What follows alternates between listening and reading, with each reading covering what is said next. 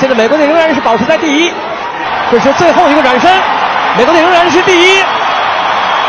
菲尔普斯将游向他的奥林匹克个人的第二十一枚金牌。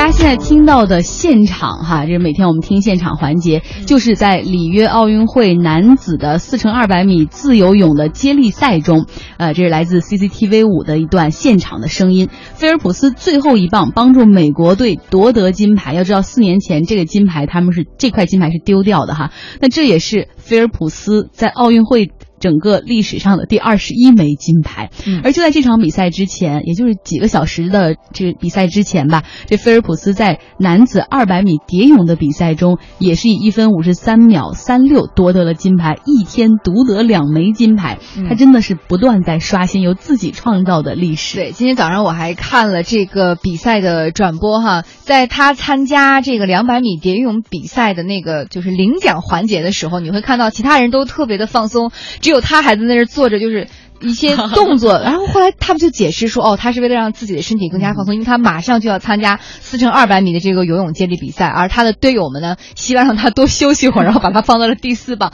当然，本身第四棒也是最需要这个冲刺能力的，对，压力最大的这个棒。没错，我们来看这个菲尔普斯哈，其实我觉得中国的咱们的很多听众朋友对他很熟了，因为他成名太早了，他算是泳坛的一枚神奇的一个人物。常青树，常青树，真的，他今年已经三十一岁了，他出生在美国的。巴尔的摩，呃，他学游泳真的是属于无心插柳柳成荫的那种，因为他小森林，这个真的是可以这么说成森林。他小的时候被诊断出患有这个叫 ADD，是注意缺陷障碍伴着多动症啊，就是其实现在很多小朋友就会发现他没有办法，呃。集中精力去做一个事情，然后爱说话，然后一定手机手手一定要多舞做到。对，为什么就是他这样？所以呢，他的母亲在医生的建议之下说：“哎，你家小孩这个多动症很麻烦，注意力又不集中，要不这样吧，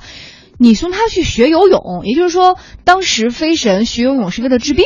对 对，真的是无心插柳，而因为他妈妈当时跟他爸离婚了嘛，所以也没时间照顾这些孩子，那就送去游泳吧。没想到成就了今天的泳坛传奇。没错，这菲尔普斯二零零三年是开始大放异彩哈，那一届是巴塞罗那世锦赛，一人就刷了五个世界纪录，而之后的雅典奥运会，他开启了疯狂夺金的模式。雅典奥运会是六枚金牌，北京奥运会更神，八枚金牌，然后伦敦奥运会是四枚金牌。对他们说，在北京奥运。运会的时候，飞神绝对是开挂型的。他参加了八个项目，八枚金牌，所以我觉得大家对他是很，我真的很同情跟他同时代的这 些其他的男选手们。哎，但是呢，就有的时候少年成名也会在某种程度上成为他的一种负担。比如说之后，我们刚刚还没有提到飞神的一段不堪的历史，比如说他酗酒，比如说他还吸毒。他曾经他那个不是算是吸毒，他那个就是吸水烟，不是吸毒。然后我们知道大大麻在很多美国的州又是合法嘛，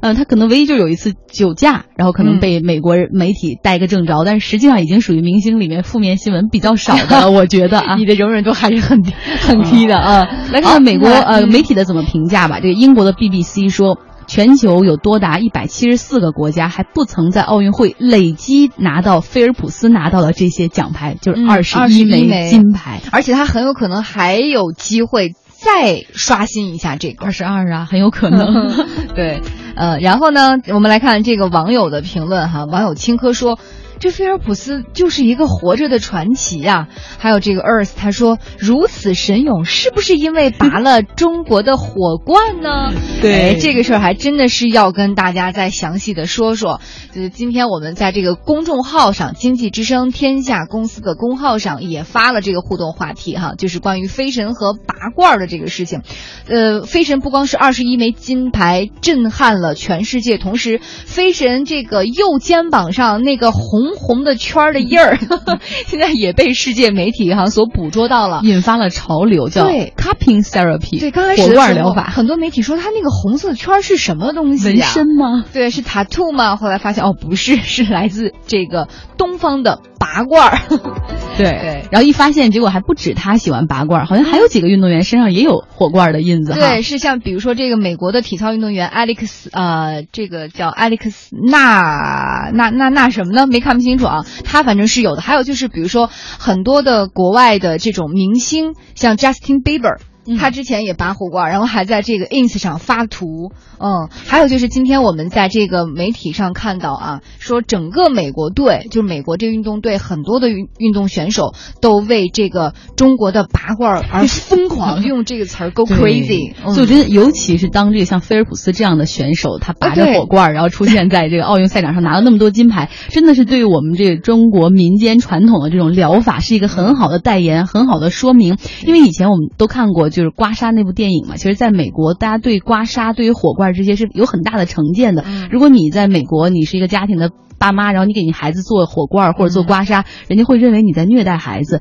但我相信现在通过菲尔普斯的火罐，然后大家所有人都重新认识了我们中国的 cupping therapy。对，但是我要多说一句哈，其实我看到的这个图片，准确来说，它应该是属于拔罐当中的气罐，它是并没有火在里边的。而这个拔罐它是分好几种的，分火罐和气罐。火罐比如说更多的是你身体有湿热是更适合，而气罐是更容易帮助你这个。比如气血通畅啊，然后快速的缓解疲劳。所以呢，我们现在从目前来看到的这个美国队的队员发出的图片当中，他们用的更多的是气管。好，嗯，感谢养生大师梁静。